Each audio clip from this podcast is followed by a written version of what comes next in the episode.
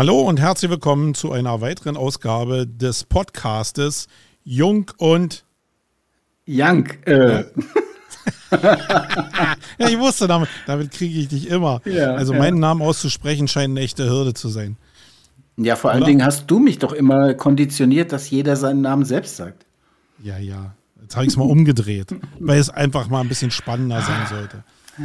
So, Wolfgang, ich freue mich, dass wir wieder hier zusammensitzen nach zwei Wochen. Ich habe wirklich immer ein bisschen Entzugserscheinung. Ich könnte mit dir über so viele Sachen reden, aber ja, Teil dieser Ausgabe wird ja sein, dass wir in Zukunft sehr viel mehr Zeit haben, über Sachen zu reden. Aber da ja, kommen wir gleich nochmal zu. Klasse, ich freue mich. Wie geht's dir überhaupt? Ja, ganz gut soweit. Wir haben nach wie vor noch ein bisschen ähm, in der Agentur Krankheitsprobleme, weil nach der Grippewelle bei uns jetzt die Corona-Welle kommt, irgendwie. Komisch. Mhm. Ähm, aber ist halt so und ja, ich muss aber auch mal ein Lob, kann ich an der Stelle auch gerne mal machen an unser Print-Team. Die Damen aus dem Print, die haben das echt gut abgefangen, haben da, machen mehr Stunden und so, weil andere fehlen. Also das ist echt toll, hat gut geklappt die Woche, freue ich mich. Und ansonsten habe ich mit Erschrecken festgestellt, dass bei mir jetzt so diese Speaker-Saison auch wieder losgeht. Also ich bin jetzt quasi die nächsten anderthalb Wochen überhaupt nicht mehr im Büro. Ich glaube, heute ist der letzte Tag. Morgen bin ich in Darmstadt bei Jens Faultrat. Grüße gehen raus und werde da einen Vortrag halten. Und nächste Woche bin ich dann bei, in der AFS-Akademie bei Martin Brosi und ja, bin ganz schön viel unterwegs die nächste Zeit. Aber im Prinzip geht es mir gut. Also wird ja Teil unserer Ausgabe gleich noch sein, was davon sinnvoll ist und was davon nicht so sinnvoll ist. Können genau. wir uns genau. gerne nochmal drüber unterhalten. Ja, wir haben ja kurz mal gequatscht ähm, und uns ausgetauscht, weil wir beide viel zu tun hatten. Ich habe mir einfach ein Thema ausgedacht. Heute bin ich ja der Horst hier in der Sendung. Das heißt, ich konnte mir ein Thema ausdenken. Und was mir so seit langem unter den Nägeln brennt, ist, dass ich sehr viele Leute da draußen kenne, die den Unterschied zwischen ich mache Marketing für ein Unternehmen oder für einen Kunden oder ich mache Marketing oder Unternehmensentwicklung für mich selbst auf eigene Verantwortung die sich nicht damit schwer tun. Ich glaube, die Perspektiven kann man gar nicht so richtig miteinander vermischen. Aber es ist oft, merke ich, leicht dahingesagt von Leuten, die angestellt sind und die Optimierung oder für Unternehmensentwicklung machen für, für Kunden, dass die relativ leichtfertig über Sachen reden, wo wir beide vielleicht als Selbstständige sagen, okay, nee, da ist ein bisschen mehr Psychologie dahinter. Ich glaube, da muss man sich ein bisschen mehr Gedanken machen, als einfach irgendeine Budgetverwaltung zu machen. Und ich habe dem Wolfgang einfach so ein paar Brocken hingeschmissen und habe gedacht, hey, wäre doch mal cool, wenn wir beide, weil wir uns natürlich so blendend verstehen, einfach annehmen würden, wir machen eine neue Firma auf. Und wenn wir diese Firma aufmachen, mit dem Wissen von dem, was wir jetzt haben, wir sind ja schon beides alte Säcke, ähm, auf was würden wir denn achten und wo würden wir denn selbst noch strugglen und würde bei uns ganz klar die Linie vorgegeben sein oder nicht. Und wir, also ich habe die Hoffnung, dass wir euch damit da draußen, wenn ihr selbst vor der Entscheidung steht, euch selbstständig zu machen oder auch vielleicht schon gerade gegründet habt, dass ihr so ja ein paar Tipps bekommt oder auch seht, dass auch so Urgesteine wie wir ein bisschen strugglen in dem Thema, dass das eben nicht einfach so, so einfach ist. Und das würde ich ganz gerne, also ich würde mal ganz gerne heute, Wolfgang, mit dir so tun, als ob wir beide uns verständigt haben, eine neue Agentur aufzumachen. Ist das cool oder ist das cool? das ist cool. Also es steht schon fest, dass wir eine Agentur aufmachen. Also nee, eine Agentur. Wir können was anderes aufmachen. Okay. Lass uns einfach frei, also wir machen eine Firma auf. Muss okay. gar keine Agentur sein. Ja. Ähm, äh, ich weiß selbst nicht, wo das jetzt hinführt, aber ja, vielleicht fangen wir einfach damit an. Würdest du eine Agentur aufmachen oder was wäre die Alternative? Also als du mir das Thema gesagt hast, musste ich, habe ich ja erstmal überlegt, genau, was, was würde ich überhaupt machen wollen? Also die, die Frage ist ja, wie geht man da strukturiert an so ein Thema ran? Und Na, fangen wir mal mit dem Thema an. Äh, warum, also ist jetzt natürlich eine Übungsannahme, aber warum überhaupt vielleicht mit mir zusammen? Warum ich mit dir zusammen oder warum nicht wir beide alleine in einer neuen Unternehmung? Mhm. Würdest du lieber mit jemand gründen, mit mehreren gründen oder lieber alleine dein Ding machen? Also mit meiner Erfahrung, die ich heute habe, würde ich immer versuchen, mit jemand zusammen zu gründen. Ähm, aber das ist, glaube ich, ein sehr individuelles Ding. Also ich bin ja so generell eher so ein Sag mal, weil, weil? genau, ich bin ja generell eher so ein Teamplayer und ich finde es unheimlich entspannend, wenn ich weiß, dass nicht alle Belastung auf mir liegt. Und ich habe ja auch seit fast der, des Alters der Agentur. Wir werden ja dieses Jahr am 1. Mai 25 Jahre alt. Und hup, vier, hup. Hup, hup. Und 24 Jahre lang ist ja auch schon der Thorsten Grabka als Geschäftsführer mit und auch mittlerweile als Gesellschafter mit in der Agentur. Und äh, also das war immer sehr, sehr angenehm zu wissen, es gibt jemand, der die Geschäfte auch leitet, wenn man mal nicht da ist oder so und der genauso verantwortlich dafür ist. Also ich weiß nicht, so dieses Solopreneur, dieses wirklich komplett Solopreneur-Ding, das wäre, glaube ich, nicht meins. Weil ich halt durchs Leben ja auch gelernt habe, welche Risiken man hat, ähm, die es unter Umständen sehr schnell unmöglich machen können, dass man überhaupt noch einen Euro verdient. Also insofern, ja, mit meiner Lebenserfahrung. Allerdings, das wollte ich eben sagen, mein erster Impuls, als du mir das Thema rüber geflankt hast, war eigentlich, wie war das bei mir damals? Ich war in der Festanstellung bei einem Unternehmen, kann ich jetzt glaube ich auch hier an der Stelle sagen, CK Büromöbel, die heute noch Kunde bei uns jetzt in der Agentur sind. Also ich bin bis heute mit dem Unternehmen verbunden mhm. und war sehr, sehr zufrieden in meinem Job. Was sich irgendwie komisch anhört, weil ich war Anfang Mitte 20 und ich hatte zum Schluss verantwortlich, das Marketing zu leiten. Das kam durch einen Personalwechsel, da ging eine Kollegin weg und dann war, sagte der Chef, trauen Sie sich das zu, ich traue es Ihnen zu. Also ich hatte relativ schnell sehr viel Verantwortung und es war im Prinzip sehr, sehr schön da. Und ich bin auch in, im allerbesten Verständnis wirklich mit denen dann gegangen. Aber was ich sehr schnell gemerkt habe, war, ich habe diesen Trieb gehabt, mich nicht nur auf ein Thema zu konzentrieren, sondern die Dinge, die ich lerne, in mehreren Branchen einzusetzen.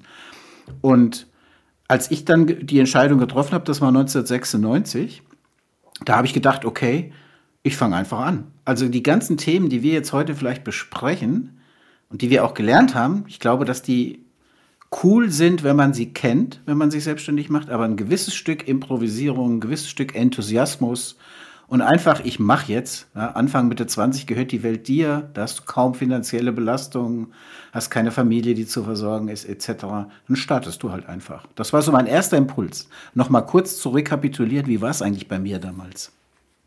Ich habe mir nie überlegt, eigentlich das mit, also doch mal kurz überlegt, es mit anderen zu machen, aber auch nur, glaube ich, weil ich gesehen habe, dass das eben so State of the Art ist, dass genau die Argumentation, die du auch gesagt hast, die auch völlig richtig ist, dass sich vielleicht die Arbeit auf mehreren Schultern und auch Fachgebieten verteilen kann, dass ich auf der anderen Seite aber gesehen habe, dass sich diese zwei oder drei oder vier Menschen dann in dem, was ich in meinem Umfeld habe und das, was ich in meinem Networking so mitbekommen habe, zu sehr hohen Prozentsätzen das Krabbeln gekriegt haben und die Firmen faktisch daran auseinandergebrochen sind oder es zumindest eine Extremstbelastung war. Ich würde es fast mit einer, ich weiß nicht, ich bin nicht geschieden, da wirst du vielleicht mehr sagen können, aber ich, das ist so eine Belastung, die will ich in meinem Leben gar nicht haben. Und deswegen bin ich vielleicht auch aus dem Tatbestand, dass ich Einzelkind bin, nie auf die Idee gekommen, das wirklich zu machen, weil ich diesen Moment halt nie haben wollte. Und es kam noch dazu, dass als ich mal ein paar Ansätze gemacht habe, das mit anderen zu machen, ich ziemlich schnell gemerkt habe, dass ich einen völlig anderen Blick auf ein bestimmtes Thema habe und dass mir die, naja, ich will es jetzt nicht, also die Schlachtzahl, die ich bereit war an den Tag zu legen, äh, von den anderen eigentlich nicht mitgegangen wurde. Und da ist es eigentlich schon ziemlich schnell auseinandergebrochen von meinem Verständnis. Also, weil ich ziemlich schnell dachte, oh, was äh, ziemlich lahmarschig auf der anderen Seite. Mhm. Und, und das ist dann schwierig, glaube ich, wenn einer losrennt und der andere das nicht mithalten kann von der Geschwindigkeit. Ja, also ich würde es mhm. eher alleine machen, du würdest das eher zusammen machen, so aus der Quintessenz. Ja, also ich glaube, es wäre nicht die Bedingung, weil wenn ich eine geile Idee habe und, ein, und enthusiastisch bin und dafür brenne, würde ich das auch alleine machen unter Umständen. Aber ich glaube, ich würde mir, wenn es geht, jemanden suchen, mit dem ich das zusammen machen kann, weil ich finde immer auch die externe Perspektive wichtig. Also natürlich, mein Kollege und ich, wir reiben uns noch heute an Themen. Im Übrigen oft an den gleichen wie vor 20 Jahren, aber Äh, trotzdem haben wir das Unternehmen bisher durch alle Gewässer geschifft und sind auch heute noch am Markt und ja, ich kann schon sagen, auch erfolgreich. Und ähm, ja, das war für mich eher entspannend zu wissen, ist es noch jemand da und man kann auch mal ein Stück loslassen, denn ja, da kommen wir ja vielleicht gleich noch dazu, welche Motivation hat man überhaupt, sich selbstständig zu machen oder was Neues zu gründen. Da muss man ja irgendeine Initialzündung haben. Also wir gehen aber jetzt auf diesen Schwenk ein, das heißt, ich gehe auf den Schwenk ein, dass äh, ich ja jetzt mit dir zusammen gründe. Das heißt, das erste Mal in meinem Leben werde ich jetzt mit dir zusammen gründen, also mit einem anderen. Und ich glaube, vom Grundansatz ist das sogar ganz cool, weil so ähnlich, also wir sind uns in manchen Sachen ähnlich, aber in manchen Sachen auch überhaupt gar nicht ähnlich. Mhm. Und das kann schon spannend sein, weil ich glaube, du bist eher ein strukturierter Typ und ich so ein kreativer na, Chaot will ich auch nicht sagen, ich kann schon äh, strukturiert sein. Ich muss mich aber, glaube ich, mehr beherrschen als du. Muss mir mehr in den Hintern treten. Also bin ich sehr gespannt darauf. Äh, mit dir zu gründen. Und äh, selbst in der Geschichte, die wir jetzt erzählen, äh, bin ich mal gespannt, wo da irgendwelche Weggabelungen sind, wo wir vielleicht schon auseinander liegen.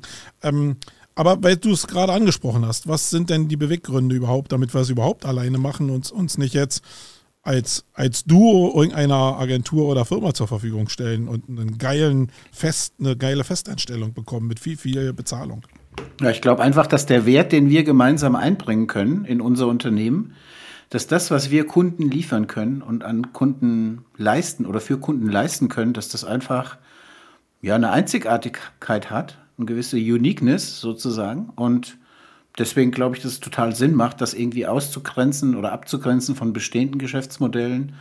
Also was Neues zu machen, wo man auch sagt, okay, ich finde auch gerade im Moment ist, ist das Thema insofern gut, weil ja irgendwie so gefühlt auch irgendwie eine neue industrielle Revolution ausbricht, gerade mit künstlicher Intelligenz etc. Und du hast ja vorhin gefragt, welches Thema. Ich würde in jedem Fall irgendwas mit Innovation gerne machen, Marketing und Innovation in Kombination mit künstlicher Intelligenz etc. Ich glaube, dass wir da, du als der umsetzende Macher, der da rangeht und irgendwelche 360-Grad-Perspektiven baut, bevor andere darüber nachdenken, und ich als der Stratege im Hintergrund, der es vielleicht irgendwie gut bequatschen kann, aber nicht umsetzen, dass wir da eine gute Kombi sind. Deswegen glaube ich, wir hätten eine gute Chance am Markt auch zu bestehen als Unternehmen. Aber gehen wir nochmal zurück. Ähm, wir hatten ja das Thema ähm, schon Zeit gegen Geld zu verkaufen, hatten wir ja in den Vorsendungen schon mal. Das heißt, wäre es für dich klar, dass du, also wir könnten ja jetzt auch zusammen eigentlich ein Produkt erfinden und dann die Möglichkeit haben, über die Produktproduktion zu skalieren, als wieder in dieses Zeit gegen Geld Thema reinzugehen. Wäre das aber trotzdem dein Fokus, weil du das am besten kannst und da am sichersten drin bist? Hm, nö, also mein Fokus wäre das nicht. Ich mache das einfach gerne. Ich gehe einfach gerne raus. Ich bin auch gerne im Dialog und das ist ja automatisch Zeit gegen Geld, weil ich kann ja meine Stunden nicht zweimal verkaufen. Das geht ja eben nicht. Aber trotzdem hätte ich auch Bock, ein Produkt zu bauen. Ich bin zum Beispiel der Meinung, dass es im Online-Marketing speziell jetzt gerade noch keine guten KI-Tools gibt. Also das ist, es gibt zwar SEO.ai und andere Dinge, die habe ich auch schon getestet, aber so richtig befriedigend ist das noch nicht. Und dazu überlegen, was gibt es denn da vielleicht für einen geilen Ansatz, um wirklich nochmal Mehrwert zu bieten, um dann ein Tool rauszubringen, das fände ich schon auch cool. Hm, ich meinte jetzt Produkt eigentlich noch äh, auf einer ganz anderen Ebene. Ich meine, wir reden jetzt immer vom Marketing und von digitalen Zeug. Äh, wir haben ja nicht nur die AI-Revolution, wenn es denn eine ist. Äh, wir haben auch nicht die Metaverse-Revolution, sondern wir haben eigentlich eher eine Revolution, äh, zumindest in Deutschland, also vielleicht nicht weltweit, äh, was das Thema Klimawandel anbelangt. Und da jetzt ranzugehen und mal völlig anders zu denken und zu sagen, also wir werden wieder zurückschwenken auf das Thema Marketing und digital, keine Panik, mhm. weil ich glaube, das können wir einfach am besten. Alles andere, da haben wir einfach kein Produkt. Aber einfach mal drüber nachzudenken, ob man nicht vielleicht in zukünftig aufboomenden Industrien ja auch Produktentwicklung macht, so nach dem Motto äh, Höhle der Löwen. Das sind ja manchmal auch also wirklich Erfindungen, wo ich denke, das kann ja nicht wahr sein. Da hätte ich aber selber drauf kommen können. Genau. Ähm, dass man sowas so, vielleicht eher macht, als, als jetzt immer nur, weil man Marketing kann oder bestimmte Formen von Digitalisierung äh, schon mitgemacht hat, äh, sich daran zu halten. Ähm, mhm. Und ich wäre da mein Favorite, wenn, wenn mir was einfallen würde, was richtig wäre eigentlich, dass ich mit dir was gründen wollen würde, eher in Richtung Real-Produkt, also richtig haptisch, nicht mhm. irgendwie ein Tool, weil ich mir auch immer denke, hey, wir beide, wir gründen jetzt, ne? Was sind unsere Skills? Keiner von uns beiden ist jetzt irgendwie ein Coder oder so und kann äh, ein SaaS-Modell rausbringen, um irgendwelche Verbindungen mit, mit äh, APIs irgendwie hinzukriegen, um diese Tools irgendwie zu reiten. Ähm, und ich bin selbst irgendwie so, dass ich sage, ich würde auch, weil ich selbst davon so wenig Ahnung habe auf der technischen Ebene, jetzt auch nicht irgendwelche Coder in der Ukraine oder auch in Deutschland beschäftigen, damit ich denen sage, was ich haben will. Weil da hätte ich ein bisschen Schiss, dass da einfach der Basiscode so scheiße ist, dass man mich über den Tisch zieht. Irgendwie ist bei dir mhm. ähnlich oder würdest mhm. du dich da einfach rantrauen, weil du denkst, das ist der Markt? Ja, also die Erfahrungen, die ich gemacht habe, die würden eigentlich sagen, ich oder da würde ich auf deren Basis würde ich sagen, da traue ich mich einfach ran, weil ich habe eigentlich echt nur gute Erfahrungen mit sowas gemacht. Nicht so mhm. wahnsinnig viele, aber die, die ich gemacht habe, waren gut. Aber ich will noch mal den Ansatz so ein bisschen hinterleuchten, den du ja gerade besprechen oder was du sagst, weil ich glaube, wenn ich gründen würde, ganz im Ernst, dann wäre das immer so, dass ich zunächst wüsste, um was es geht. Also ich weiß ja, welche, welche Expertisen ich habe, was ich kann, welche Ideen ich vielleicht habe. Ich habe vielleicht eine Produktidee. Das kann durchaus eine Produktidee sein.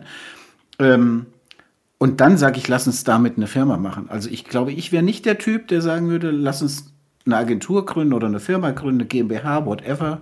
Können wir auch nochmal drüber reden. Die Rechtsform ist ja wichtig. Ähm, also lass uns was gründen und dann überlegen wir uns, was wir tun. Ich glaube, das tun auch die wenigsten. Die meisten kommen ja zum Glück aus ihrem Purpose raus, dass die sagen, okay, ich bin einfach perfekt in nachhaltiger Architektur, ich mache mich damit jetzt selbstständig. Oder ich bin perfekt in nachhaltiger Faszienmassage, ich mache mich damit jetzt selbstständig. Oder whatever, ja. Also ich glaube, das ist der normalere Weg. Und deswegen wäre mein Ansatz so erstmal gedanklich aus den Dingen raus, die ich kann. Da kann ich es leichter nachvollziehen. Da kann ich vielleicht nicht radikal genug denken wie du. Aber ähm, was zum Beispiel ja auch ein Ansatz wäre, wo ich auch persönlich wirklich glaube, dass es vermarktbar wäre, ist der Ansatz, dass man sagt, okay, wir sind irgendwie so Digital Natives und radikale Umdenker Ü50, ja. Also, was sich an sich ja so ein bisschen widerspricht, weil ich sag mal so, die letzte Generation, gut, könnte man beim Alter dann irgendwie anders äh, äh, interpretieren, ja. Aber was ich sagen will, ist, so Menschen, die wirklich noch open-minded sind, aber schon in einem Alter mit einer gewissen Expertise. Das ist ja so das, was die Leute, die 24 sind und eine tolle Produkt ähm, vielleicht im, im Hinterkopf haben oder schon parat haben, dass die das noch nicht haben. So. Und dann könnte man also natürlich sagen, okay, wir nehmen dich an die Hand und wir führen unsere Lebensexpertise mit deiner, mit deiner Idee zusammen oder so. Das wäre auch was. Aber das wäre auch wieder Zeit gegen Geld, ganz klar. Wäre kein Produkt an der Stelle. Mhm. Also ihr merkt jetzt vielleicht schon beim Zuhören, dass natürlich dieser, diese Story, die ich hier aufbauen will, äh, ein paar Schwachstellen hat, nämlich, dass wir noch gar kein Produkt haben, sondern eigentlich von dem leben, was wir können. Aber mir war wichtig, dass wir einfach diese, diese Punkte äh, der, des Selbstständigmachens und äh, eine Firma aufmachen nochmal besprechen. Und da kommt es jetzt, glaube ich, gar nicht so darauf an, ob wir schon ein Produkt haben. Aber also, weißt du, weißt, was ich gemacht habe, Marco? Weil ja. ich hatte ja wieder enorm viel Vorbereitungszeit. ähm, nein, Spaß. Ja, hattest du. Also ja. mehr als sonst, muss ich mal ehrlicherweise Stimmt. sagen. Ja. Ja. Und das mal zwei Stunden, glaube ich. Ja. Nein, was habe ich gemacht? Also eine Stunde mehr. Was habe ich natürlich gemacht, als du mir das Thema geschickt hast? Ich habe meinen neuen digitalen Best Buddy gefragt, ne? ChatGPT ja. 3. Und was sagt er als ersten Punkt? An was musst du als ja. erstes denken? Zunächst einmal möchtest du Warum möchtest du überhaupt ein neues Unternehmen gründen? Es ist wichtig, dir über die Motivation hinter deiner Gründung klar zu werden, um dann die richtigen Entscheidungen zu treffen. Also eigentlich genau das, was wir gerade besprechen. Ja. Das heißt, wir haben uns an ja, noch ein bisschen detaillierter. Ja. ohne, ohne es zu wissen sozusagen. Und der zweite Punkt, den er gesagt hat, also mal als Steilvorlage für dich, er hat gesagt, wenn du dir im Klaren bist, was deine Motivation ist, dann überleg dir, wie sieht eigentlich deine Zielgruppe aus. Fand ich nicht so schlecht, ja. Mhm. Das, das, was ich aber auch äh, bei allen Mustern überall lese. Und wenn du das jetzt vorliest, also wer viel ChatGPT benutzt oder überhaupt AI-Content erstellt, der merkt ja, dass diese Cluster immer die gleichen sind irgendwie. Deswegen, die passen oft. Das ist so, als wenn du, glaube ich, in so einem Zauberzirkus stehst und irgendeinen aus dem Publikum rausholst und äh, der dir ein paar Bruchstücke sagt oder du auf, auf Basis von Gestiken, auch seiner Frau, ableitest, was der sagen könnte. Also diese, diese nicht vorhandenen Zaubertricks, weil es einfach nur Assoziationen sind. Hm. So, das ist die Zaubermaschine. Ich, hm. glaube, das ist, ich glaube, das ist eine Zaubermaschine. Aber im Endeffekt ist, äh, machen wir auch nichts anderes. Alles, was du kreativ anderes. machst, ist die Summe von dem, was du irgendwo gehört, gelesen, und gelernt ja. oder empfunden hast. Also ja, insofern sammelst das, du auch. Ja, aber äh, im Marco-Style. Ob das jetzt gut ist oder schlecht ist, völlig egal. Vorhin hat mich so, ein Kollege gefragt, nutzt du eigentlich KI schon? Da habe ich gesagt, ich, ich bemühe mich aktuell noch, natürliche Intelligenz zu nutzen. Aber es gelingt mir nicht so häufig. Okay. Sorry. Ähm, okay, lass uns mal annehmen, wir würden wieder in irgendeiner Form eine Agentur mhm. aufmachen, mhm. beide unsere Köpfe zusammenstecken, weil wir das halt können und im Marketing uns ganz gut auskennen. Würdest du, ja, welche, was wären die Märkte, wo du jetzt reingehen würdest? Du hast schon gesagt, AI. Ja. Ähm, sind noch irgendwelche anderen Sachen, die, wo du sagst, ey, da ist richtig, da wird richtig die Post abgehen. Jetzt AI sagen ja alle, aber ist noch was anderes?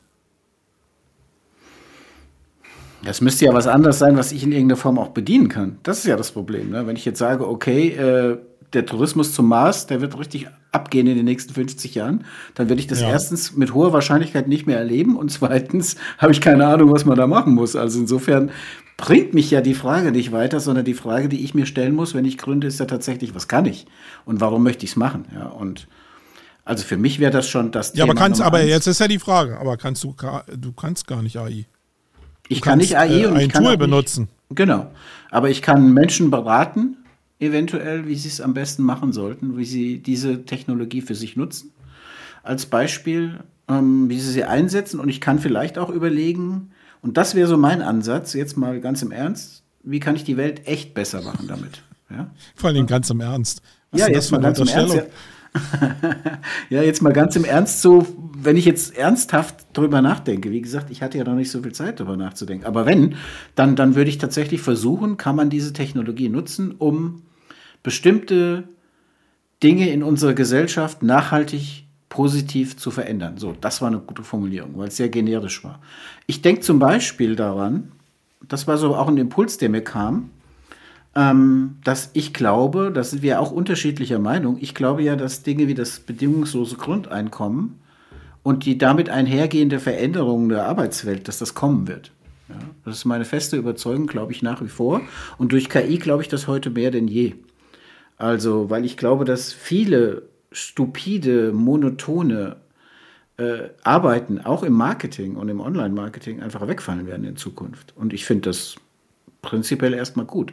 Ich glaube auch, dass viele mh, hm, schlechte, schlechte journalistische Arbeiten wegfallen werden. Und das finde ich auch erstmal gut. Ob ich jetzt natürlich in die Kategorie schlechte falle, die dann wegrationalisiert werden oder nicht, das ist, äh, wenn ich dann einer dieser drei Sterne Texter bin oder vier oder fünf oder wie das heißt, oder ja, also dieser schlechten Texter bin, dann habe ich ein Problem. Ja. Also was ich aber sagen will, ist, diesen ganzen gesellschaftlichen Wandel zu administrieren und irgendwie die Technologie mit einfließen zu lassen, das wäre eine reizvolle Aufgabe. Da hätte ich richtig Bock drauf.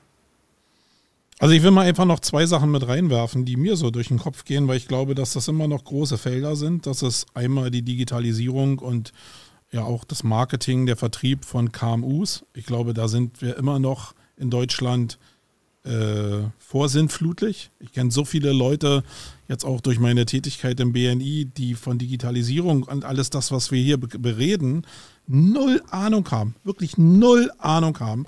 Und da ist noch so viel Weg zu gehen. Wir kommen sicherlich noch drauf, wie man den Weg dann gehen könnte.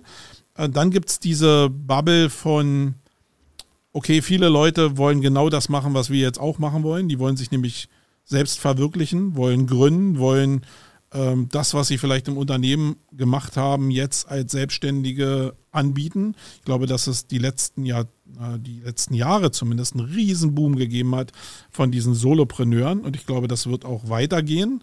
Äh, das wird ein bisschen daran liegen, wie die Wirtschaft sich entwickelt, aber die grundsätzliche Tendenz, dass wir weniger Angestellte haben werden, sondern mehr Solopreneure, die für Unternehmen dann vielleicht in einer gewissen Abhängigkeit arbeiten, der wird extrem noch ansteigen.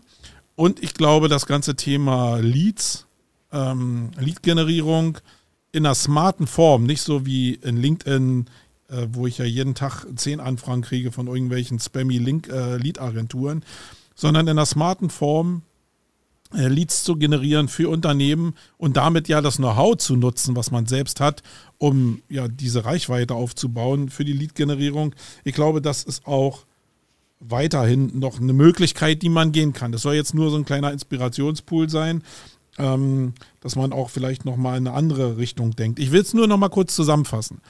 Es gibt ja die Möglichkeit, dass wir Leute beraten. Ne? Wir gehen zu den KMUs, die ich gesagt habe, und klären die über die Nutzung von AI-Inhalten in jeglicher Form auf oder die Möglichkeiten, die damit bestehen. Dann sind wir beiden ja wieder die durch die Nation laufen und die Leute beglücken mit Zeit gegen Geld. Würden wir denn äh, gemeinsam d'accord gehen, dass wir eher Geld und Zeit und Kraft investieren würden, um Produkte zu bauen in irgendeiner Form, um das zu den Leuten zu bringen. Sei es Videokurse, sei es Tools, seien es vielleicht skalierbare Webinare, sei es User-Generated Content-Zeug, irgendwas in die Richtung, wo wir beide eben nicht selbst auf die Straße müssen, dauerhaft. Ja. Also wäre ich schon bei dir, würde ich auch sehr gerne machen. Fehlt mir ein bisschen die Vision, um ehrlich zu sein, aber ja, ich finde das natürlich auch sehr cool.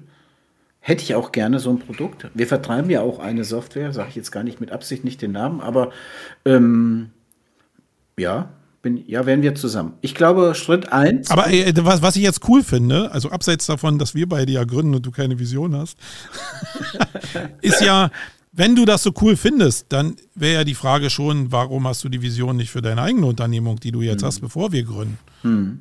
Also ja. ganz ketzerisch jetzt mal. Und ja. die, die, Frage stelle ich mir auch irgendwie. Ja. Aber die ist doch berechtigt, oder? Ja, aber deswegen gründe ich ja mit dir, weil ich das alleine nicht hinkriege. Dafür brauche ich ja einen Löwen, sozusagen, um in deiner Höhle der Löwen zu bleiben. Die Leute kommen ja hin, die haben ja eine tolle Produktidee. Manchmal haben die ja wirklich tolle Sachen gemacht, aber die dümpeln dahin, weil sie zum Beispiel den Vertrieb nicht hinkriegen oder die Listings, also was ist ja der Vertrieb, oder, oder keine Ahnung, sonst irgendwie eine Anschubfinanzierung brauchen. Und genau das ist ja der Grund auch, warum Menschen zusammen gründen, weil eben Kompetenzen gebündelt werden. Du hast, ich habe vielleicht die Idee und du hast die Art und Weise oder die Wege, wie wir es dann auch wirklich an den Mann bringen. Also, mhm. warum haben wir das hier nie gemacht? Erstens, weil wir mit dem, was wir tun, ziemlich ausgelastet sind. Also da ist gar keine Kapazität. Du brauchst ja auch Kapazität, um ja, solche Dinge zu entwickeln. Mm, da, da, war nie Zeit groß, um zu sagen, wir gehen jetzt mal in einen Think Tank eine Woche und überlegen uns, welches Produkt wir bauen können. Das wäre sicherlich sehr, sehr cool gewesen. Ja? Mhm. Hat es aber ehrlicherweise in 25 Jahren nie gegeben, solche Phasen. Deswegen hat es das auch nie bei uns in der Agentur gegeben. Was im Prinzip, bin ich komplett bei dir, schade ist, denn ein eigenes Produkt auf den Weg zu bringen. Jetzt wieder Johannes Beuys, den hast du ja letzte Woche zitiert. Wir hatten auch danach im Nachgang mal Kontakt. Hm, ganz kurz, und wir werden auch noch mal miteinander reden, einfach, weil er mal so Interesse halber wissen wollte, wie mein Blick auf Sistrix ist.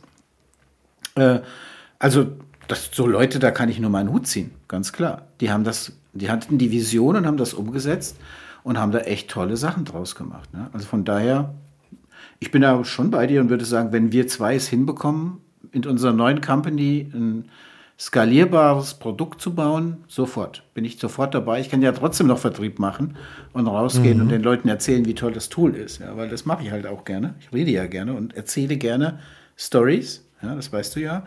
Aber ja, im Prinzip bin ich dabei. Und ich wollte eben noch kurz sagen, ich glaube, Schritt 1, wenn ich jetzt mal so resümiere, unsere ersten paar Minuten, dann wäre der Schritt 1 wahrscheinlich, dass man mal ein Briefing machen müsste. Wahrscheinlich wirklich sich mal zwei Tage in irgendeinem, keine Ahnung, irgendwo einschließen und sagen würden, okay, was ist denn jetzt, was, wo können denn unsere Cash Cows in der Zukunft sein? Mhm. Können wir ein Produkt bauen? Haben wir eine Idee? Wie groß sind denn die Märkte? Wie ist denn die Wettbewerbssituation? Und dann wirklich zu verdichten und zu sagen, okay, lass uns da und da drauf konzentrieren. Und ich glaube schon, dass wir da durch unsere Unterschiedlichkeit, und ich, das wollte ich vorhin auch noch sagen, mein Kollege und ich, der Thorsten Karpka, Grüß gehen raus, wir sind auch sehr unterschiedliche Typen. Also sehr, ich glaube, wir zwei sind unterschiedlicher, also Thorsten und ich sind unterschiedlicher als wir zwei. Ja. Ähm, und trotzdem funktioniert es sehr, sehr gut, weil wir eben gegenseitige Regulat Regulative sind auch sozusagen. Also wenn ich zu enthusiastisch bin, dann bremst er mich aus. Wenn er vielleicht an der Stelle irgendwo zu, keine Ahnung, nicht, nicht impulsiv oder nicht innovativ genug ist, dann mache ich Druck. Und so ergänzt sich das. Und ich glaube, ja, also da glaube ich, hätten wir schon eine Chance, wenn wir mal ein vernünftiges Briefing machen, auch ein tolles Produktportfolio auf die Beine zu stellen. Dann sind wir ja an dem nächsten Punkt eigentlich, dass wir also es gibt ja so diese Geschichten von, ja, die Leute stehen jetzt alle mehr auf Remote und wollen kein Office mehr haben. Also da ist ja so diese Diskrepanz zwischen Nähe und Entfernung und äh, auch eigener Verwirklichung. Das, das schwebt ja immer so mit. Jetzt sind wir ja nun nicht in derselben Stadt. Das heißt, bei uns beiden ist es schon ein bisschen schwierig. Übungsannahme, wir werden beide entweder in Berlin oder bei dir auf dem Dorf. Ähm, würdest du trotzdem eher gleich alle Weichen stellen in Richtung Remote Also die Gründungsphase ist natürlich, glaube ich, eine, die wüsste ich jetzt gar nicht, wie die remote gehen sollte, wenn wir noch gar nicht wissen, wie, wie unser Produkt aussieht. Aber es sind ja ein paar äh, Weichen zu stellen, auch technischer Art, Computer anzuschaffen, etc. pp. Ähm, würdest du die Weichen lieber auf Remote stellen oder wenn wir in derselben Stadt wären, würdest du lieber in einem Office mit mir zusammenarbeiten? Ich glaube, dass das erstens nicht entscheidend ist. Also nicht, ich halte das nicht für sehr, sehr entscheidend mittlerweile. Ich glaube auch nicht, dass entweder oder die richtige Methode ist. Ich denke, wenn man ein neues Unternehmen gründet, dann sollte man maximale Flexibilität bieten können. Also sprich, ein, zwei Tage oder einen Tag in der Woche trifft man sich und ansonsten ist man aber immer gegenseitig eben so verfügbar, dass in den Kernzeiten eben Gespräche stattfinden können, Austausch stattfinden kann. Vielleicht in der Gründungszeit ein bisschen intensiver persönlich. Das weiß ich nicht. Ich glaube, es hängt auch sehr stark von dem ab, was man dann letztlich tut. Mein persönlicher meine persönliche Entwicklung geht aktuell dahin, dass ich sage, und das ist auch die Entwicklung, die wir hier in der Agentur gerade machen, dass ich sage, weniger Präsenz. Also wir haben über die, über die Corona-Zeit jetzt gelernt, dass bestimmte Dinge in unserer Agentur einfach nicht im Homeoffice gehen oder gut funktionieren. Immer dann, wenn du riesen Datenmengen zu handeln hast, irgendwelche Kataloge mit 5 Terabyte oder so, ja, das funktioniert über den Tunnel nur sehr suboptimal. Auch mit Glasfaser ist das nicht, nicht wirklich effizient handelbar. Aber ähm, letzten Endes ist es trotzdem so, dass viele unserer Leute und viele unserer MitarbeiterInnen äh, gerne und gut zu Hause arbeiten. Und ich glaube, diese Freiheit, arbeiten überall zu können, das wäre auf jeden Fall was, was man berücksichtigen müsste, wenn man heute eine Agentur oder ein Unternehmen neu gründet. Aber gibt es denn einen Unterschied zwischen der Tatsache, dass die Leute zu Hause arbeiten, dennoch aber örtlich in deiner Nähe sind?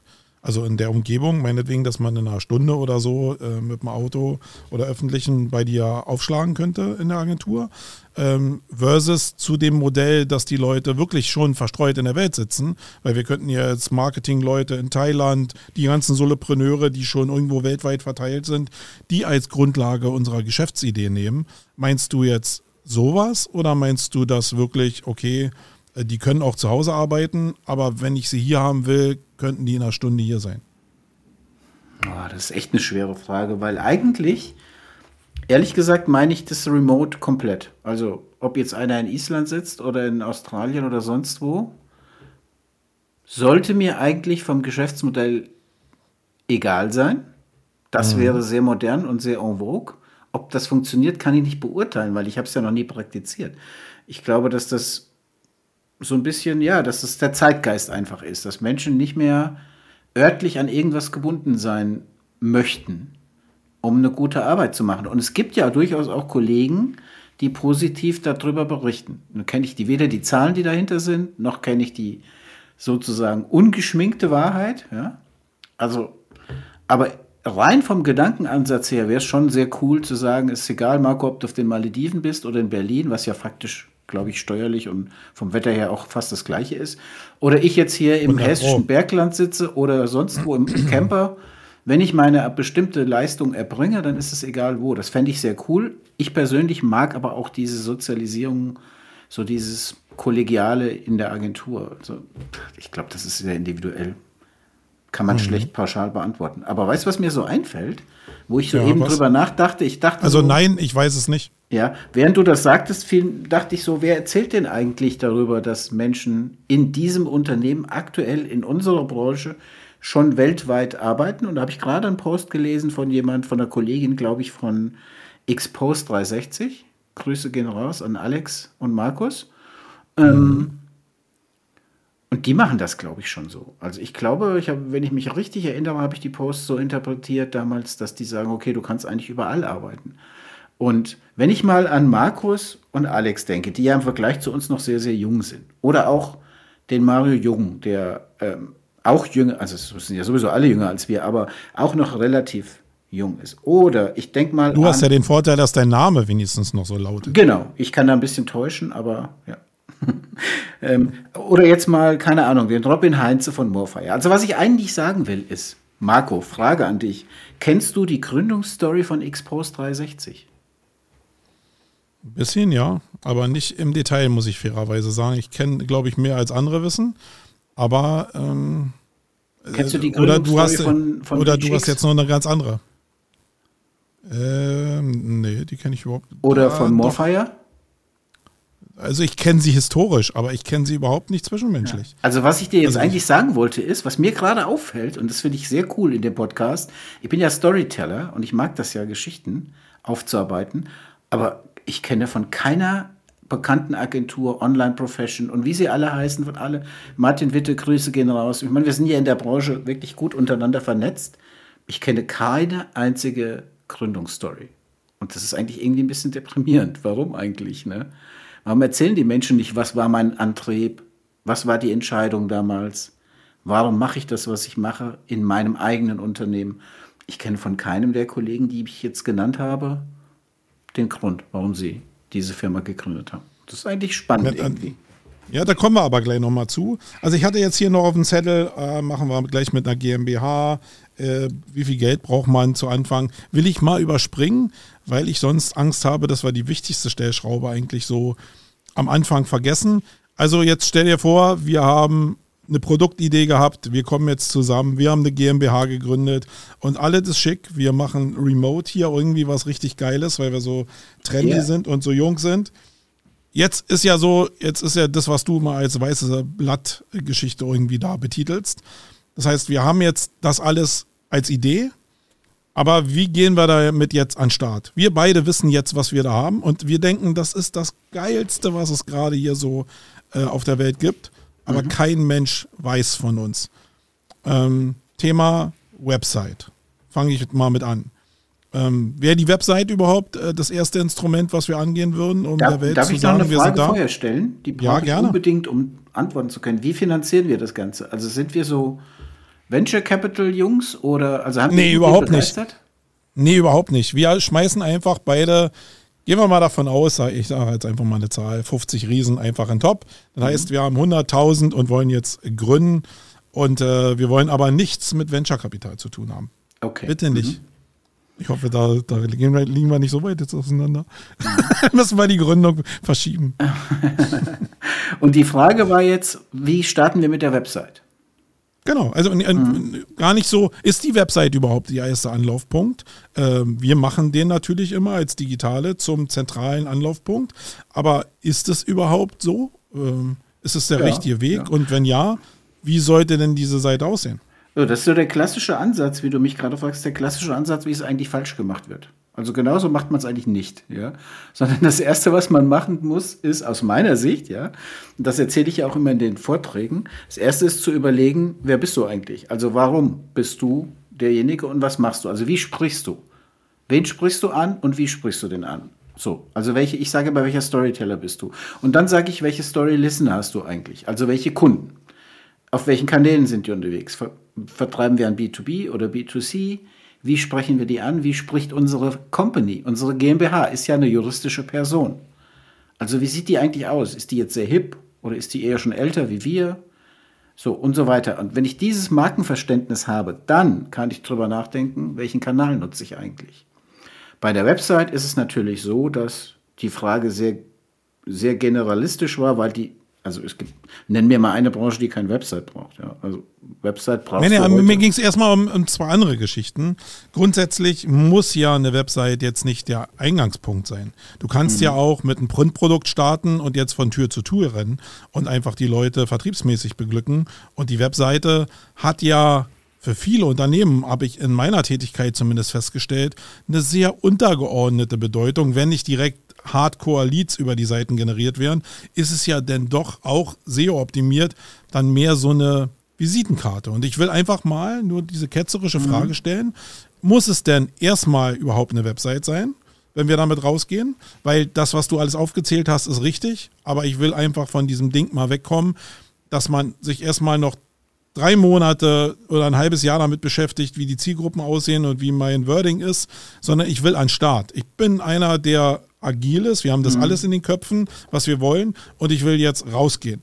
Und der zweite Teil wäre eben, macht man das jetzt sehr, sehr komplex. Und wir, also ich komme aus der SEO-Branche, wir gehen immer über äh, eine komplexe Navigation über eine Keyword-Analyse in Verbindung mit einer Informationsarchitektur, was ich immer schon gleich für oder mit sehr vielen Seiten verbunden ist. Und die ganzen Sur-Leute auf der anderen Seite, die ich ja kennenlernen durfte, weil ich das wirklich spannend finde, die gehen einfach mit einem One-Pager an den Start mhm. und knallen da die Grundwerte rauf, die du gerade besprochen hast, halten sich da gar nicht mit, mit, mit großen Studien und Analysen auf, sondern knallen das darauf und gucken dann erstmal, wie der Markt darauf reagiert, weil sie es dann eben jetzt als ein Marketingweg mit PPC meinetwegen beschießen. Ähm, welchen Weg würdest du favorisieren? Also das hängt trotzdem noch mal ganz kurz davon ab, was wir am Ende verkaufen. Aber ich würde, also ich würde, wenn es B2C ist, irgendwas, was wir am Endkunden verkaufen oder vermarkten wollen, dann würde ich auf jeden Fall sagen, Website ja. Ich würde eigentlich fast generell sagen, Website, ja, müsste der erste mhm. Schritt sein. Auch so ein bisschen um diese ersten Schritte, die du ja nicht so ausleben möchtest, was ich auch verstehe, weil du willst dann Start, ja. Und wenn du einen Start willst, dann können wir das ja sozusagen kombinieren. Also in dem Moment, wenn wir überlegen, was, wie ist denn die Hauptnavigation? Schreiben wir jetzt was über unser Unternehmen oder lassen wir das ganz weg? Machen wir nur einen kurzen Satz, wir sind frisch gegründet, weil wir, unser Ziel ist es, das und das zu tun. Ähm, also in der Findung der Website, glaube ich, ist auch sehr viel Selbstfindung, auch Sprache. Wie spreche ich die Leute eigentlich an? Also ich glaube schon, eine Website wäre wichtig. Und ansonsten bin ich immer ein Freund davon, Aufmerksamkeit dadurch zu generieren, dass man irgendwie anders ist als die anderen. Also wenn wir ein B2B-Produkt hätten, da würde ich sagen, lass uns einfach vorne vor die Firmen stellen und keine Ahnung, mit dem Megafon irgendwas singen oder so. Keine Ahnung. Oder wir stellen, was, was ich vor kurzem sehr smart fand, habe ich gesehen, der hat eine Suchmaschinenoptimierungsagentur, die hat Folgendes gemacht. Die hat B2B-Kunden adressiert und hat gesagt, die hat sich also sozusagen den Markt rausgesucht. Sagen wir jetzt mal, ich erfinde mal ganz komplett was. Die, die hat gesagt, Maschinenbauunternehmen in Nordrhein-Westfalen. So, und dann hat die sich die Top 10 rausgesucht. Dann hat sie sich große Unternehmen rausgesucht, die nicht in der Top 10 sind. Hat die Top 10 auf einen Roll-Up-Banner gedruckt und ist zu dem der hingefahren, der nicht in den Top 10 ist und hat das Roll-Up vor die Haustür gestellt unten mit dem eigenen Brand drauf. Also so ein bisschen Guerilla-Marketing, sowas in der Art, das finde ich sehr cool. Aber als generelle Anlaufstelle, erstens, wenn wir jetzt neu gründen, würde ich schon sagen, lass uns mal über eine Website nachdenken. Genau, also Website, sind wir uns einig, mhm. alles gut. Zwei Fragen, die, glaube ich, da wichtig wären, die ich dir auch in, unserem, äh, in unserer Zusammenkunft äh, stellen würde. Gehen wir das Thema über äh, ich, ich, ich an oder über äh, das Problem? Das ist so eigentlich die Hauptschiene, die die, die Leute fast immer falsch machen, weil auf den natürlich. Seiten steht fast immer ich, ich, ich. Ja, ja richtig, genau. Und natürlich müssen wir ja, ist das, das Problem Ist es falsch? Ja, natürlich ist es falsch. Okay. Ich, werde, ich, ich spoilere schon mal, weil bis der Podcast rauskommt, den kann ja keiner mehr hören vor meinem Vortrag morgen. Morgen habe ich ein Beispiel dabei, wo ich den Leuten auch wieder erkläre, ja, hör doch bitte auf mit diesem Ego-Bashing. Hör doch bitte auf mit dieser Scheiße. Sorry. Also da, da schwillt mir der Kamm. Ja? Hör doch bitte auf zu erzählen, ich habe 46 Außendienstmitarbeiter. Unsere 46 Außendienstmitarbeiter kümmern sich um sie. Das ist doch völlig wurscht. Das ist doch ganz egal, ob der 46 Außendienstmitarbeiter hat, derjenige, oder 2840. Was ich will, ist, wenn ich ein Problem habe, dass sich jemand um mich kümmert. Also reicht doch die Aussage, ich sage jetzt mal, wir sind bei dir, wir sind bei Ihnen garantiert innerhalb von 24 Stunden. Ob dann 800 Mann dahinter sind oder zwei, ist mir doch völlig egal. Wenn ich den, dieses Versprechen einhalte, dann es geht nicht darum, was kann ich, wer bin ich, sondern was ist drin für den Kunden? What's in for me? fragt er bei jeder Nachricht. Also, da kann ich jetzt mal ausnahmsweise ein völlig klares Statement abgeben. Natürlich Nutzenargumentation. Ausrufezeichen. Okay. Und dann äh, vielleicht auf dem One-Pager, weil wir wollen ja erstmal starten. Also da bin genau. ich zumindest persönlich sehr bei den Sur-Leuten. Und ausfächern in Richtung Informationsarchitektur, kann man das immer noch. Das heißt ja nicht, dass man immer auf eine One-Pager hängen bleiben muss, aber man macht erstmal das, womit man Traktion erzeugt. So, ich glaube, die, die nächste große Weiche ist ja, wir kommen nun beide mehr oder weniger aus dem Marketing. Marketing vorne oder Vertrieb vorne. Also jetzt mal, um es wirklich auf den Punkt zu bringen, mhm. beides gegeneinander laufen zu lassen. Ich weiß, man kann beides auch parallel machen. Aber was wäre in deiner Priorisierung wichtiger? Also alles in mir schreit Marketing, aber die Wahrheit ist, eigentlich ist der Vertrieb natürlich erstmal wichtiger. Ja. Und ich bin da sehr bei Robin Heinze, den ich mal gehört habe, ich glaube beim OMT war das, als er gesagt hat, Ich meinte zumindest, Robin wäre das gewesen. Irgendjemand hat mal gesagt, setzt doch bitte die Leute in ein Büro. Wieso sitzt eigentlich Marketing und Vertrieb in zwei Büros? Wieso weiß eigentlich Vertrieb nicht, was Marketing macht? Und Marketing macht sein eigenes Ding und orientiert sich nicht am Vertrieb. Also irgendwie müssten wir in der neuen Company es hinbekommen, dass das eigentlich eine Einheit ist und nicht mehr zwei. Mhm. Und die Aber wenn du jetzt, wenn wir jetzt einen Mitarbeiter einstellen müssten, wäre das, wäre der erste Mitarbeiter ein Vertriebler oder wäre der erste Mitarbeiter ein Marketingmensch? Ich glaube, es wäre ein Vertriebler. Auch wenn es mir wehtut. Ich liebe die Antwort. Es, mit dir zu gründen wird richtig cool. Ja. Wieso? Hättest du einen Marketingmenschen äh, genommen? Nein, ich glaube, dass das, wenn du im Marketing arbeitest, und ich kenne ja ganz viele Leute da draußen, die genau so, äh, so argumentieren wie das, was in dir schreit. Und ich würde es ja auch eigentlich am liebsten machen. Aber wenn ich in der Beratung über die 20 Jahre oder 23 Jahre, die ich das mache, in große Unternehmen reingekommen bin, die sind so stabil oder groß geworden, eigentlich nur durch Vertrieb. Hm. Also, und, und selbst wenn man Marketing mal ein bisschen aufbohrt, ist Marketing der lange Arm vom Vertrieb. Und nicht eigentlich so, so, so, Content-Marketing und so ein Zeug, das alles eigentlich, wenn man es genau nimmt, ein Hebel von Vertrieb oder es ist in bestimmten Sa äh, Teilen äh, Markenbildung, ja. Aber es ist gar nicht so Marketing, wie, wie das SEOs zum Beispiel sagen. Das ist äh, sehr, sehr begrenzt nur äh, eigentlich einsetzbar. Und das ist vor allen Dingen auch eine Sache, du bist völlig abhängig im Marketing. Wenn jetzt der Markt zum Beispiel, äh, also für Marketing, also der Markt runtergeht und dass wir ein Gap haben und du bist jetzt sehr stark abhängig von Marketing, dann kannst du natürlich immer noch anfangen, die Ausgaben zu erhöhen. Ähm, aber wenn du in der Phase ein starkes Vertriebsteam hast, habe ich zumindest gesehen, dass du wesentlich mehr Resilienz im Unternehmen erzeugst, als wenn du einfach nur mit mit Ads oder so hantieren musst, weil die wirklich vor die Tür gehen, im Zweifelsfall, und wirklich kratzen. Und mhm. das macht den Unterschied, glaube ich. Am Ende, aber eben auch am Anfang. Ähm, und deswegen würde ich auch voll in Richtung Vertrieb gehen und das unterstützen natürlich. Ähm, aber ich glaube, diese Weiche, die ist bei Marketern ein bisschen, ich glaube, muss vielleicht auch so sein, aber die ist ein bisschen verschoben. Aber dann sind, wir ja, dann sind wir uns ja komplett einig. Ja? Wir fangen an Total. mit einem One-Pager und setzen den Fokus auf Vertrieb. Das ist ja langweilig, mit dir zu gründen.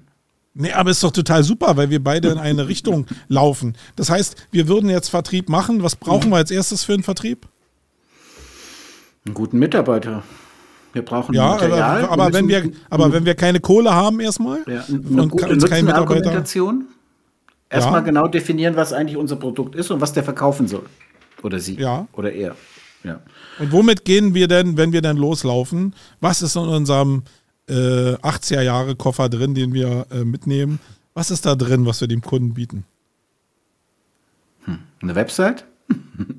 ja, die eben nicht. Also kann ja ein, also klar, kann ein Tablet sein, ja. kann äh, ein Laptop sein, wo man die Website dann vorführt. Ja. Oder kann aber auch ein ganz normaler und vielleicht nicht im Sinne des Klimaschutzes vorhandene äh, Printkatalog sein oder eine, mhm. eine Broschüre, wo, wo irgendwas drin ist. Kann aber auch ein Kalkulator sein, den ich auf dem Tablet habe, wo ich dem Kunden je nach Zielgruppe vorrechnen kann, wie viel er denn sparen würde, wenn er unsere Dienstleistung benutzt. Hm. Ich glaube, dass gerade, also das ist eine Sache, die mir sehr eingebrannt wurde äh, von den Vertriebsleuten. Diese Argumentation über Kostenersparnis, die ist mega mächtig. Und das habe ich eigentlich nie gemacht. Sondern ich hm. habe immer natürlich ein bisschen mit Rankings gespielt als SEO. Aber was das wirklich jetzt an, an, entweder an mehr Umsatz bringt oder auch an Kosten spart, hm. das sind eigentlich die, die massiven Hebel. Und also ich würde dann sagen, Wolfgang, ey, lass uns doch einfach in eine coole Printbroschüre investieren, äh, wo, wo das schon haptisch auch gut aufbereitet ist. Ich glaube daran, dass Menschen haptisches Erlebnis immer noch mögen. Glaube ich auch. Und lass uns das kombinieren mit irgendeinem Tool, was ganz klar auf den Punkt bringt, was es jetzt unserem Gegenüber bringt. Hm. Entweder an mehr Umsatz, weil wir Erfahrungswerte haben, oder an Kostenreduktion, äh, weil das relativ einleuchtend ist, dass wenn wir bestimmte Sachen der Effektivität gehen, dass er dann weniger Kosten hat. Mhm. Ja. Was ja unter, ein Unterschied ist zum Marketing-Thema, ne?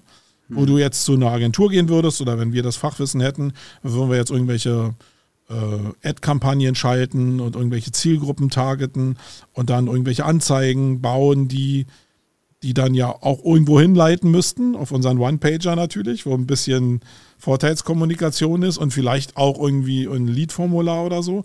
Aber ich würde ganz gerne mit dir wirklich Klinken putzen zu Anfang, weil das auch den massiven Vorteil hat, dass du, und das habe ich auch wirklich als Selbstständiger gelernt, wenn du einen direkten persönlichen Kontakt bekommst zu Menschen und darüber auch nicht nur ein Netzwerk auf Konferenzen aufbaust, sondern wirklich zu Leuten, die du aus dem Vertrieb kennst, das ist mega mächtig. Also so eine Vertriebstypen, was ich da gesehen habe, die haben wirklich noch Oldschool. Die haben manchmal so richtig so Bücher, wo die Adressen mit Telefonnummern noch drinstehen. Also Name, Telefonnummer. Und wenn es mal ein bisschen enger wird oder die andere Ziele bekommen, dann nehmen die entweder ihre Excel-Sheets oder ein CRM-System ähm, oder eben auch ein ganz normales Scheißbuch, wo die Sachen drinstehen und dann fangen die an zu telefonieren.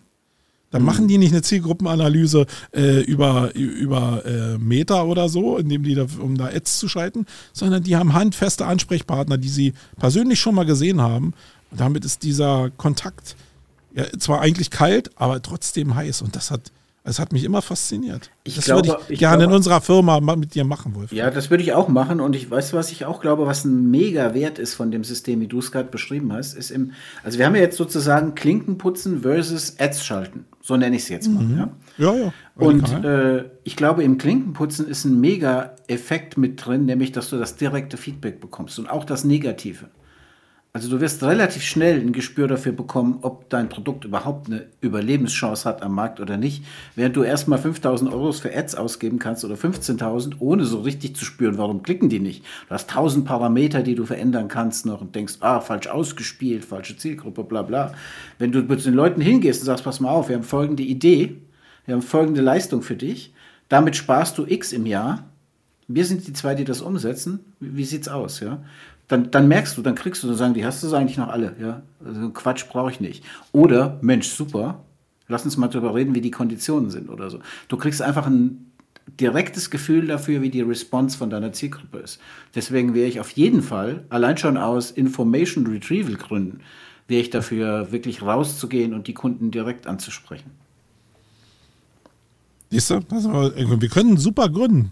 Ja. Weil wir, genau das machen, was wir in der Vergangenheit nicht so richtig, obwohl du ja mehr gemacht hast. Äh, ich glaube, du bist so ein Türklinkenputzer, oder?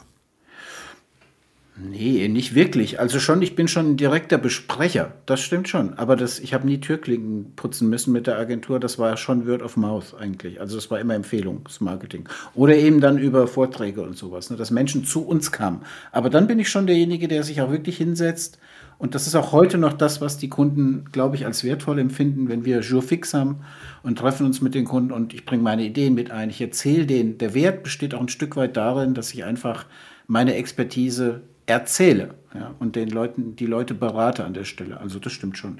Aber so Türklinken geputzt in dem Sinn habe ich eigentlich nie müssen. Ist auch, weiß nicht, wäre, glaube ich, schwierig, wäre vielleicht spannend, aber du musst natürlich eine große Resilienz entwickeln für diese Ablehnung, die dir dann vermutlich zunächst mal entgegensteht schlägt, ja, weil ich weiß nicht, wie es bei dir ist, aber bei mir ist es ja so, da schlagen ja jeden Tag drei Leute auf, die mir was verkaufen wollen. Und da habe ich LinkedIn noch nicht berücksichtigt, ja. Also die Salesforsten, Grüße an die Britta. Aber ähm, also ich hatte vorhin von, ja, ich kann ja mal sagen, von Salesforce einen Anruf, ne? Und habe mit dem Mann auch nett gesprochen, der war nett, aber im Endeffekt habe ich ihm jetzt nichts abgekauft. Und damit musst du erstmal klarkommen, ne? dass du irgendwie eine Quote hast von 2% oder 4% oder was weiß ich. Ähm, also ob das so mein Also Ding die Frage ist ja, glaube ich, auch, denn, also für mich ist die entscheidende Frage ja, in welche Richtung wir gucken. Ne? Ich habe das schon mal gesagt, äh, als Polizist habe ich beim Sicherheitsfahrtraining immer gelernt, wenn ich die Oma angucke, dann fahre ich sie auch um ich muss an der Oma vorbeigucken. Also da, wo du hinguckst, da fährst du hin. Ähm, hm. Das ist eigentlich so die Quintessenz daraus. Hm. Und wenn man mehr den Fokus eben auf Richtung Vertrieb hat, und das muss jetzt gar nicht hier äh, Türklinken putzen sein, das kann auch eine Kombination mit dem Marketing sein. Also das intelligent zu machen, das ist, glaube ich, die Quintessenz. Aber nicht so Vertrieb verteufeln, das ist, glaube ich, hm. sehr, sehr schwer, sondern einfach Kunden- oder Kontaktkataloge aufzubauen, namentlich hat hm. einen Mega-Wert, würde ich mal ja, sagen. Du, Marco, wir können ja nicht glauben, dass unsere neue Company, dass wir auf die Welt kommen, sozusagen, wir gründen und dann freuen sich alle, dass wir da sind und kaufen uns was ab. Also Vertrieb müssen wir schon machen, das ist klar, weil Wir müssen ja der Welt mitteilen. Aber kennst du nicht auch die Leute, die, die rausgehen und eine positive Resonanz von ihrer Bubble bekommen, die aber alle nicht ihre Kunden sein werden, sondern mhm. eher Konkurrenten sind mhm. und die alle sagen, hey, super, super, super, super, super. und du dann denkst, du bist der schärfste Rettich ja. auf, der, äh, auf dem Beet ja. und in Wirklichkeit reißt du gar nichts. Äh, kennst doch auch das, die Nummer, Natürlich. Ich kenne sowohl Leute als auch selbst das Gefühl. Also ich meine, ganz ehrlich, jetzt mal, wenn du auf eine bekannte Online-Marketing-Konferenz gehst und sprichst, dann hast du ja keine Kunden vor dir sitzen. Du hast Kollegen vor dir sitzen, die du eventuell inspirierst. Deswegen machen es ja auch viele nicht. Was ich absolut legitim finde, ja? ähm, zu sagen, ich gehe nicht auf eine Online-Marketing-Konferenz und spreche und gebe mein Know-how raus sozusagen. Ich persönlich bin ja eher so ein, so ein Universumsding und äh, irgendwie, keine Ahnung, also es kommt ja alles zurück an Purpose, was du rausgibst, glaube ich. Also wenn ich was rausspiele, dann kommen andere Kollegen und sagen, hier, ich habe eine Anfrage oder so. Also ich habe eine andere Philosophie, aber ja, kenne ich durchaus die Situation, dass man denkt, man ist der größte äh, Hecht im Teich, aber im Endeffekt schwimmt man im falschen Teich. Und das ist dann doof, ja. Genau. Und da finde ich Vertrieb halt äh, mega spannend. Aber ich will nochmal auch da eine Lanze brechen. Äh, ich bin auch der Meinung, dass man sein Wissen schon teilen kann und dass die Welt da auch nicht so abgeschottet ist. Da sitzen auch teilweise auch Leute, die zu Kunden werden können mhm. im Publikum. Aber ich glaube, wenn wir beide gründen würden, ich glaube, uns wäre jetzt nach dem Gespräch schon relativ klar, dass wir uns ein bisschen auf ein bisschen mehr auf Vertrieb konzentrieren und dass wir das Thema mit dem Speaken auch als Vertriebsform vielleicht in jedem Fall auch nach vorne legen würden, ja.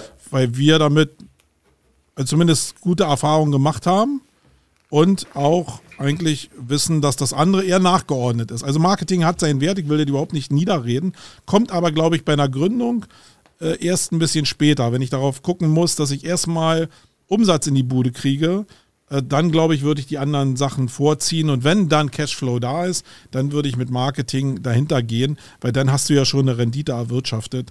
Ähm, äh, die Richtung würde ich auf jeden Fall gehen. Sag mal, wie sieht es denn bei dir aus, wenn ich jetzt zu dir kommen würde und wir haben jetzt die beiden Ansätze? Ähm, CRM.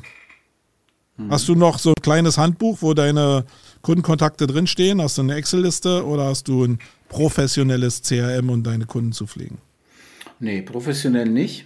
Ist auch noch so ein Painpoint tatsächlich bei uns, aber wir haben es mittlerweile ganz gut im Griff. Wir, wir sind ja als Agentur eine sehr Office 365 affine Agentur. Also ich habe jetzt gerade wieder Kontakt mit Google Docs, nichts gegen Google Docs. Viele Leute nutzen das. Ich weiß auch, dass es sehr viele gute Automatisierungsanbindungen gibt aus Tools raus und so.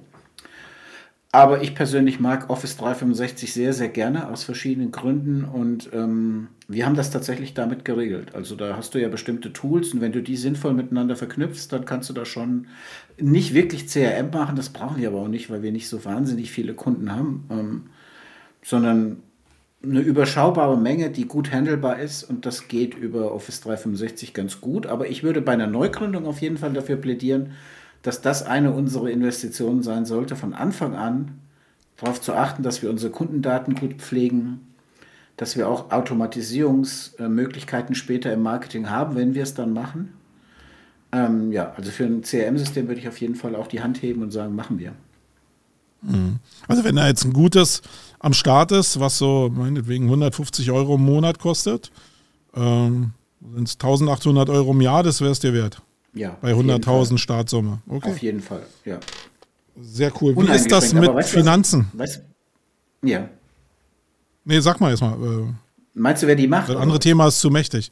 Nee, du wolltest eben noch was sagen. Sag mal nochmal. Ja, ich wollte sagen, was mir noch so mit, was ich mir noch notiert habe, ist, wo ich sehr, sehr viel Wert drauf legen würde als Gründer, auch wir beide, aber generell als Gründer, ich würde sehr viel Wert auf Netzwerk legen.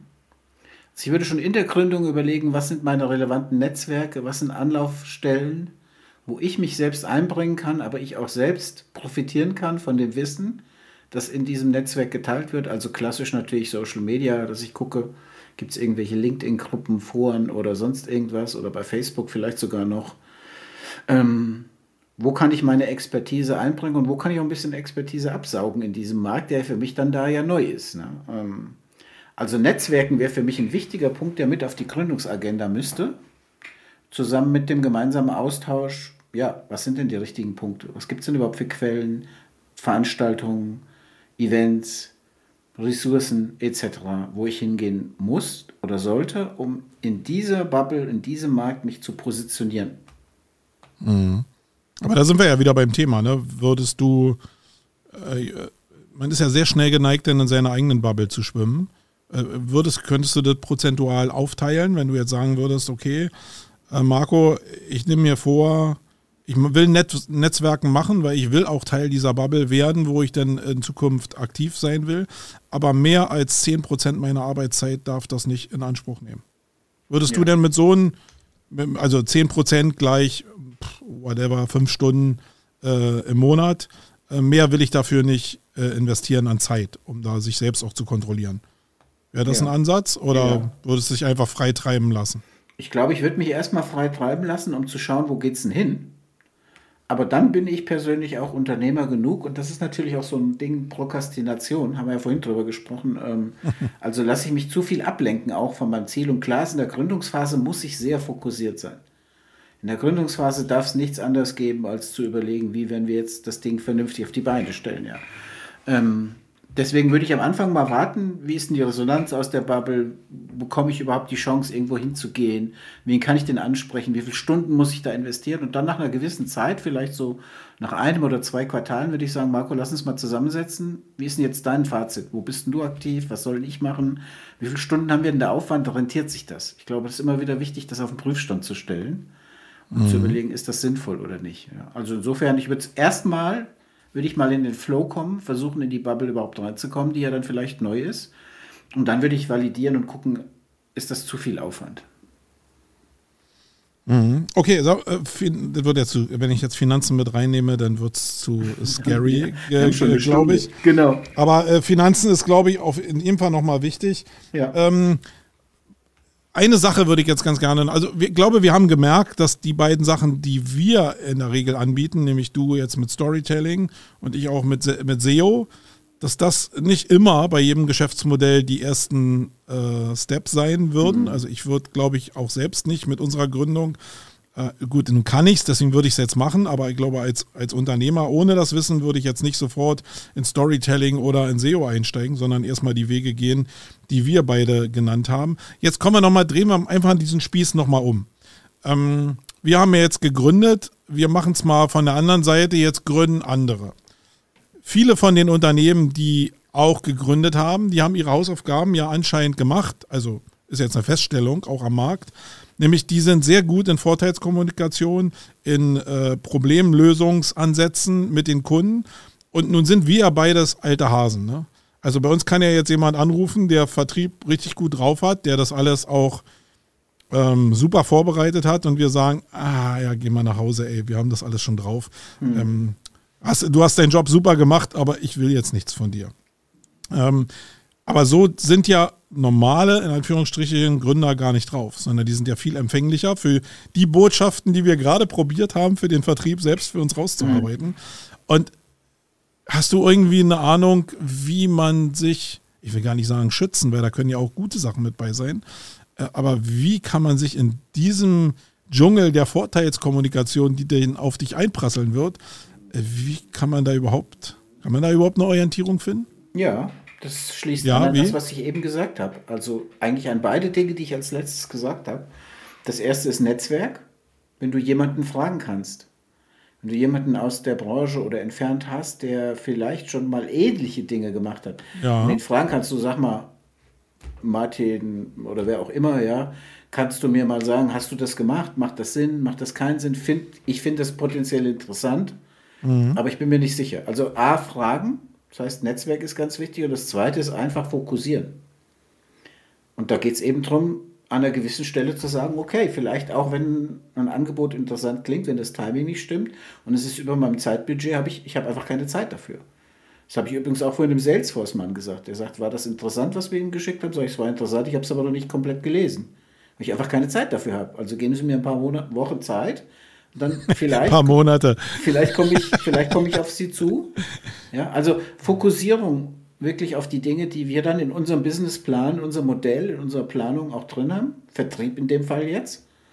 Das ist dann das höchste und wichtigste Ziel, zunächst mal den Vertrieb auf die Beine zu stellen und dann zu sagen, okay, ich andere Themen, die auf mich zukommen, dieser Content Marketing und Nutzen-Argumentationsdschungel, der auf mich zukommt, ähm, da fokussiere ich mich eben nur zum gewissen Teil drauf. Mhm. Also ich würde sagen, ja. Fokussierung und Netzwerk. Ja. Finde ich cool als Tipp, weil ich glaube, wir sind da schon äh, mit ein bisschen Wissen gesegnet und ein bisschen Abgebrühtheit. Aber viele Leute da draußen, auf die prasselt das ja wirklich ein. Mhm. Diese ganze Horde von Solopreneuren, die, wo ich gesagt habe, das ist ein aufstrebender Markt, ja, die müssen auch ihre ganze Energie irgendwo ablassen. Und da sind viele in diesem von mir auch erwähnten KMU-Markt, die da auch gar nicht mehr wissen, wo oben mhm. und unten ist. Wolfgang, ich fand es mal ganz spannend, diese Sachen durchzuackern mit dir, auch wenn wir jetzt äh, nicht wirklich eine Firma gründen. Wer weiß, was in der Zukunft kommt. Ja, vielleicht fliegen wir mit irgendeiner Unternehmung zum Mars oder whatever. Oder ja, vielleicht ähm, schießen wir Urnen in den Himmel oder sowas. Kann ja auch passieren. Ja, hatte ich schon mal. äh, ähm, ja, ich, ich fand es mal ganz spannend und vielleicht war da für den einen oder anderen da draußen was dabei. Wenn ihr da auch Feedback zu habt, weil ihr ihr sagt, hey, so wie Marco und Wolfgang jetzt an die, oder Wolfgang und Marco, ähm, an, die, an die Gründung rangehen würden, ey, so würde ich das nie machen. Mhm. Denn äh, lasst uns das doch bitte zukommen, dann können wir das vielleicht in den nächsten Sendungen auch mal thematisieren, weil wir haben hier wirklich nicht die Weisheit mit Löffeln gefuttert. Mhm. Äh, sondern leben auch von den Perspektiven der anderen. Das, was wir jetzt hier gemacht haben, ist halt unsere Perspektive. Ich fand es mal ganz spannend, darüber nachzudenken. Ich glaube, es gibt eine Menge, Menge, Menge an Themen, die wir gar nicht besprochen haben. Teamzusammensetzung, rechtliche Aspekte etc. Also man kann ja einfach nur mal so generell drüber nachdenken, aber ich fand es trotzdem einen netten Austausch und bin eigentlich ein bisschen überrascht, wie äh, gut wir da zusammenpassen unternehmerisch. Das ist ja erschreckend, ja. zusammen ich bin gar nicht dem, so überrascht. Zusammen mit dem Fakt, die, die lieben äh, Audience, die liebe Audience draußen, die das letzte, die letzte Ausgabe gehört hat, die weiß ja, dass Marco mich letztes Mal mit diesem Nvidia Augentool, Nvidia Augentool geschockt hat. So, jetzt habe ich's.